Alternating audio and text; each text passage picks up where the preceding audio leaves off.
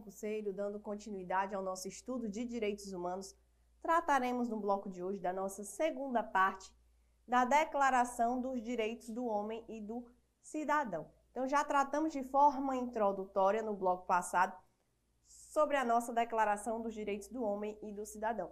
Vamos dar continuidade a partir de agora. Primeira informação para a sua prova é aquela contida no artigo 9 da nossa declaração, onde eu trato do princípio da presunção de inocência. O que, que diz o artigo 9 sobre o princípio da presunção de inocência? Todo acusado é considerado inocente até ser declarado culpado.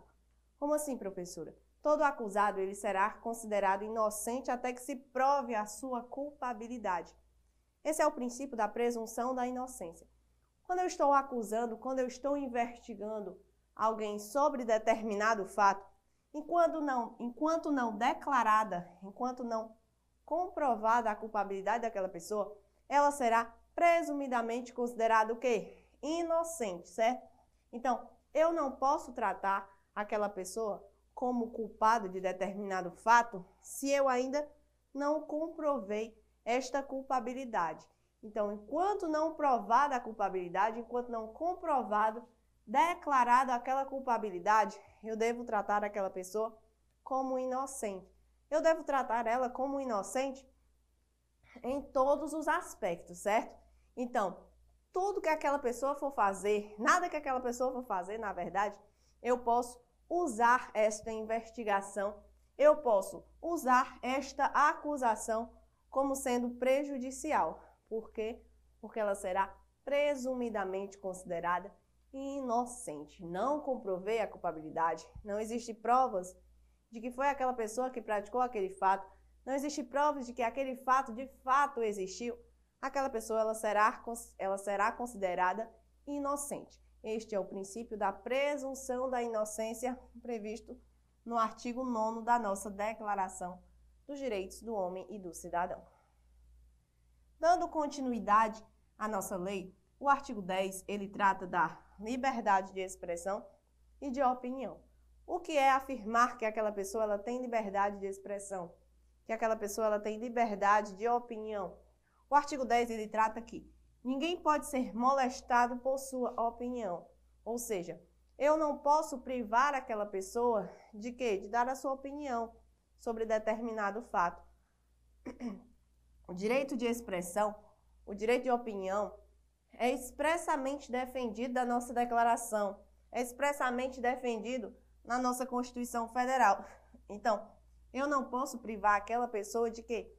De exercer este seu direito à liberdade de expressão, de exercer o seu direito à opinião. Logicamente, a pessoa ela não pode pegar este direito de liberdade de expressão, esse direito de liberdade de opinião e usar para quê? Para atingir determinada pessoa, para atingir terceira pessoa. Eu não posso usar uma garantia a minha estabelecida, como da liberdade de expressão e opinião, para ferir outros direitos também assegurados às outras pessoas, certo? Então, toda pessoa tem liberdade de expressão, toda pessoa tem liberdade de opinião, desde que respeitado os limites das outras pessoas. Existe ainda a garantia da livre comunicação das ideias. A livre comunicação das ideias está onde? Prevista no artigo 11 da nossa declaração. Quando eu falo em livre comunicação das ideias, eu associo ao mesmo raciocínio da liberdade de expressão e opinião. Então, o que é que está contido no artigo 11 sobre a livre comunicação das ideias? O artigo 11, ele afirma: a livre comunicação das ideias e das opiniões é um dos mais preciosos direitos do homem, certo? Então, a livre comunicação das ideias, a livre comunicação das opiniões, eu vou considerar como sendo um dos mais preciosos direitos do ser humano. Associe ao mesmo raciocínio quando eu falo da liberdade de expressão e opinião. A pessoa ela vai ter liberdade de expressar a sua opinião. A pessoa ela tem o direito da livre comunicação das suas ideias, expressar o seu pensamento, expressar o seu ponto de vista. Porém, eu não posso usar destas garantias, usar destas liberdades, para quê? para ferir outros direitos assegurados às pessoas, tá? Então, afirmar que a pessoa ela tem liberdade de expressão, afirmar que a pessoa tem liberdade de opinião, ela é livre para quê? Para a comunicação das ideias, para expor o seu ponto de vista, expor a sua opinião, é um direito assegurado a todas as pessoas. Porém, aquela pessoa, ela não pode usar deste direito, ela não pode usar desta garantia para quê? Para ferir outros direitos de terceira pessoa. Continuando aqui a análise dos nossos dispositivos legais, você encontra a garantia de aplicabilidade dos direitos. Então, o que é que o artigo 12 ele fala sobre a garantia de aplicabilidade dos direitos? A força pública para dar efeito à norma. Como assim, professora? Não entendi. A força pública para dar efeito à norma. Eu trato aqui de diversos direitos, diversas garantias aplicadas à pessoa humana. Mas como é que eu vou garantir a aplicabilidade desses direitos? Então, eu tenho a garantia da aplicabilidade desses direitos através da força pública. Eu tenho que ter a força pública para dar efetivo à norma. De nada adianta eu estabelecer direito às pessoas e eu não proporcionar o quê? Mecanismos para que aquela pessoa exerça aquele direito, certo? Então, garantir a aplicabilidade dos direitos é exatamente tratar da força pública para dar efeito à norma. É afirmar que o poder público, ele tem o quê? Ele tem a obrigação de criar políticas públicas para dar efetivo cumprimento a esses direitos. Continuando aqui a análise dos nossos dispositivos legais, eu encontro também a previsão da garantia da fruição de direitos, previsto no artigo 13. O que, que é a garantia da fruição de direitos? É a contribuição comum entre o cidadão e o governo. Então, para garantir todos, todos esses princípios, toda essa proteção de direitos humanos à pessoa, eu tenho que ter a contribuição comum entre o cidadão e o governo. Então, não é apenas o governo que tem a obrigação de criar políticas, de criar mecanismos que garantam a aplicação de direitos às pessoas, não. O cidadão, ele encontra também esta obrigação em conjunto com o governo, de aplicabilidade dos princípios, certo? De cuidar para que os direitos humanos eles não sejam violados. Porém, o cidadão ele vai contribuir aqui de acordo com a sua possibilidade, certo? Ah, só sim, eu tenho que ter uma contribuição comum. Não é apenas o governo que tem a obrigação de cuidar, de zelar, de aplicar os direitos humanos a todas as pessoas, não eu também necessito dessa contribuição do particular. Eu também necessito dessa contribuição de toda a sociedade. Então, é um, um conjunto entre governo, entre particular, entre sociedade, na aplicação dos direitos humanos. Lembrando que o cidadão ele vai contribuir aqui de acordo com a sua possibilidade, tá certo? Continuando, eu tenho a verificação das necessidades de contribuição pelo cidadão. Então, o cidadão ele tem legitimidade para verificar o quê? As necessidades de contribuição. Esta possibilidade, esta legitimidade, você encontra no artigo 14 da nossa declaração. Como é que o cidadão ele vai verificar essas necessidades de contribuição?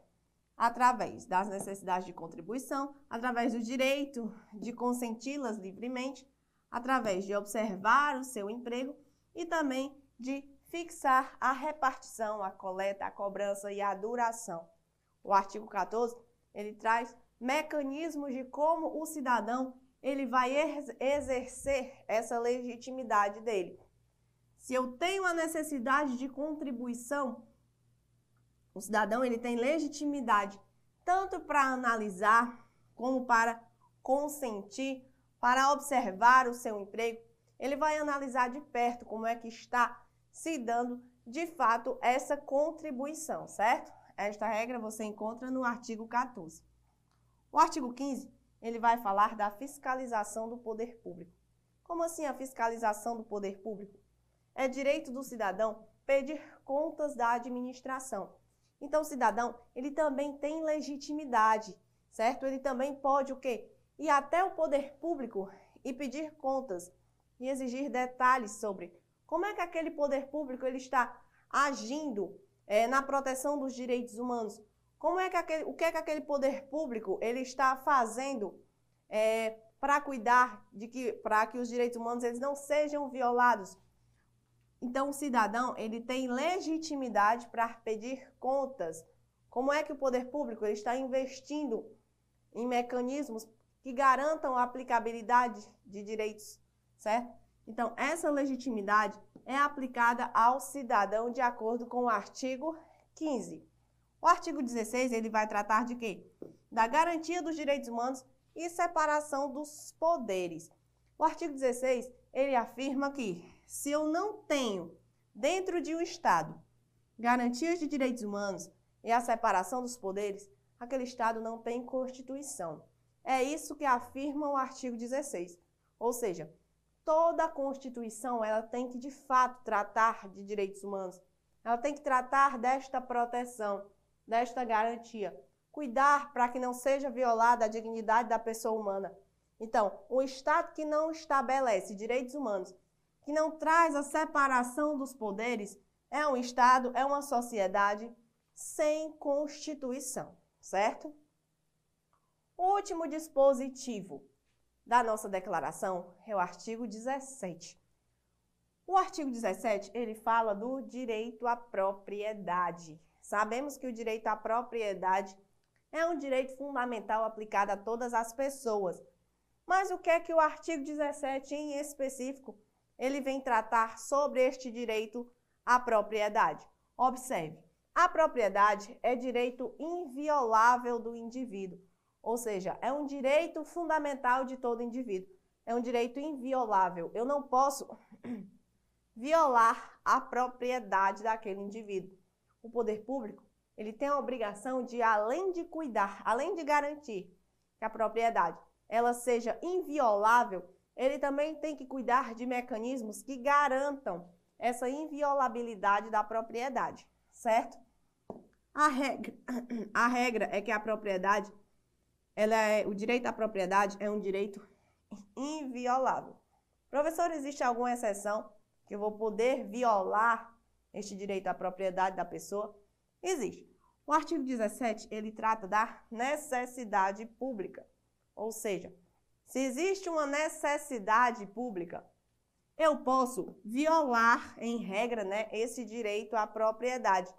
O Estado ele vai poder usar desta propriedade particular do indivíduo, no caso de necessidade pública legalmente comprovada.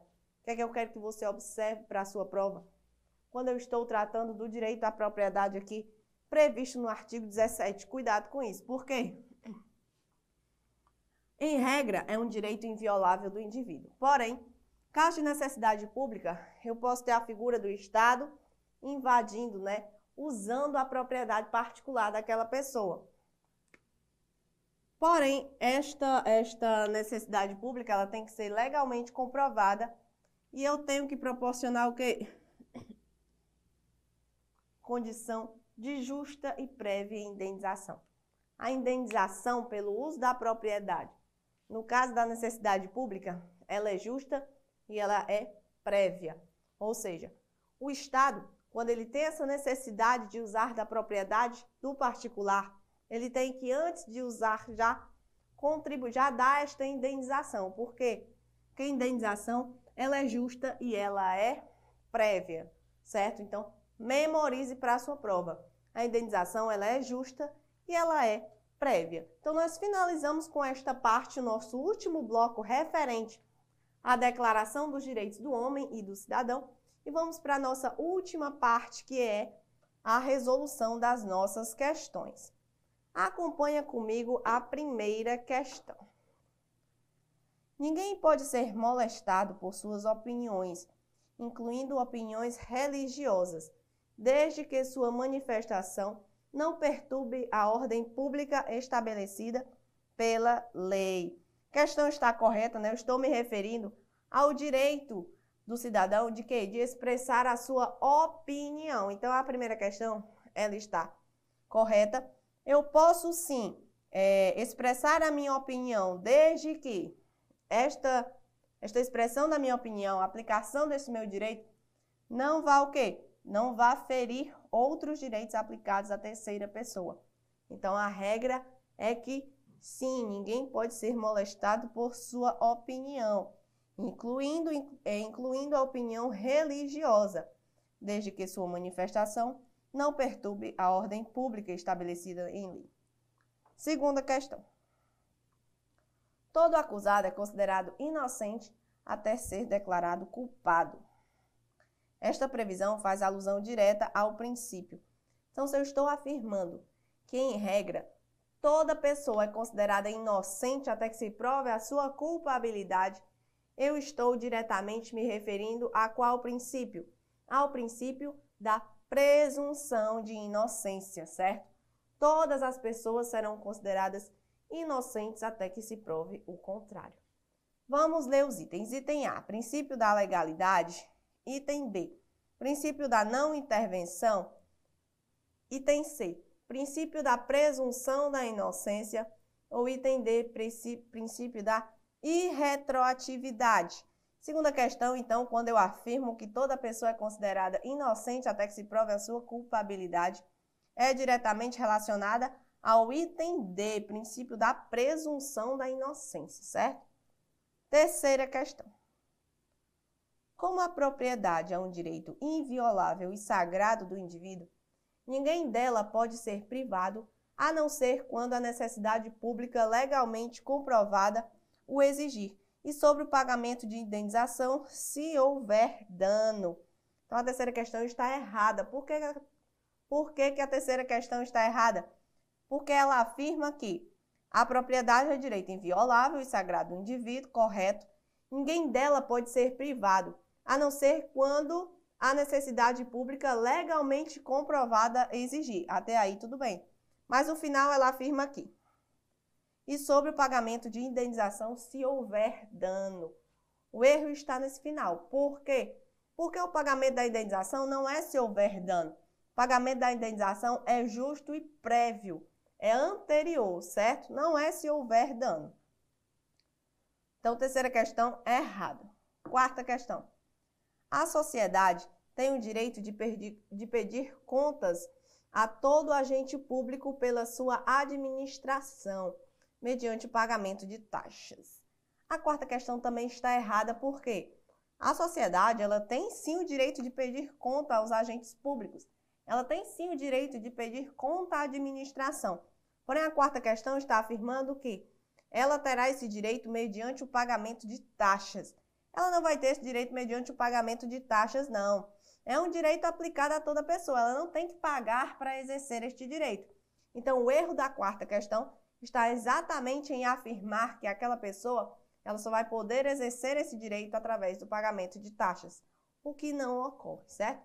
Então, com isso, quarta questão, gabarito errado. Finalizamos com isso o nosso bloco. Espero ter contribuído mais um pouco para a sua aprendizagem.